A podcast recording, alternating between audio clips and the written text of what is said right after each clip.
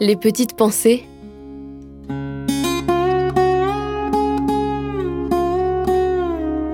Terroir, héritage et savoir-faire. Une production agricole locale en évolution. Au niveau de la ville et de la métropole de Strasbourg, on est très loin de la résilience alimentaire. Donc, quand bien même on exploiterait pour le nourricier euh, la totalité de la surface agricole disponible, qui représente un tiers du territoire, euh, près de 12 000 hectares, on euh, produirait même pas 8% des besoins du territoire en fruits, légumes et viandes et produits laitiers. On doit être aujourd'hui plutôt entre 2 et 3%, ce qui est une moyenne des métropoles françaises. Ce n'est pas exceptionnel. Il y a des régions, je parlais de Marseille, où eux, c'est l'inverse. Produisent le triple de leurs besoins, donc eux, ils ont d'autres problèmes. Et nous, ce qu'on fait, c'est on a contractualisé avec la profession une convention de partenariat avec euh, la Chambre d'agriculture et Bio Grand Est, qui est la Chambre d'agriculture bio en gros, dans lequel on a beaucoup d'actions, on a une trentaine d'actions, et dedans il y a bah, réorienter vers le nourricier, euh, ceux qui sont plus sur des céréales pour l'export ou pour l'industrie agroalimentaire. On est contraint avec ces professionnels par euh, déjà leurs habitudes de travail, c'est-à-dire que quand ceux qui font de la céréale ou du maïs, bah, c'est pas le même travail que faire du maraîchage. C'est moins de main d'œuvre, c'est d'autres problématiques. Une personne très technique, très bien outillée,